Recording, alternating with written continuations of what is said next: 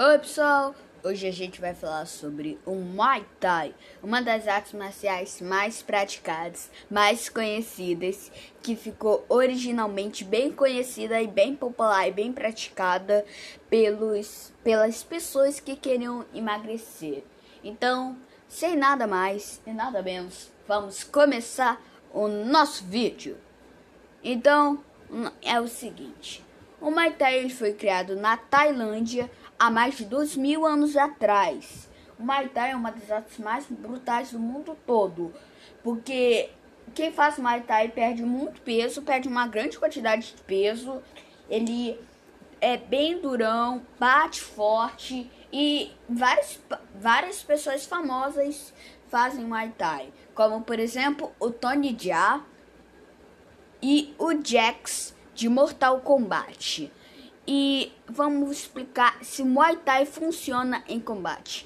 Então, Muay Thai é muito brutal, muito brutal mesmo, principalmente pelas suas caneladas, seus agarrões, confundido algumas vezes pelo Sancho. Mas tem uma grande pergunta que é: qual é mais brutal, Muay Thai ou kickboxing? Então, Muay Thai e kickboxing não são a mesma coisa. Porque Muay Thai tem as suas caneladas e kickboxing não. Então o Muay Thai é mais forte que é, kickboxing. Mas agora vamos.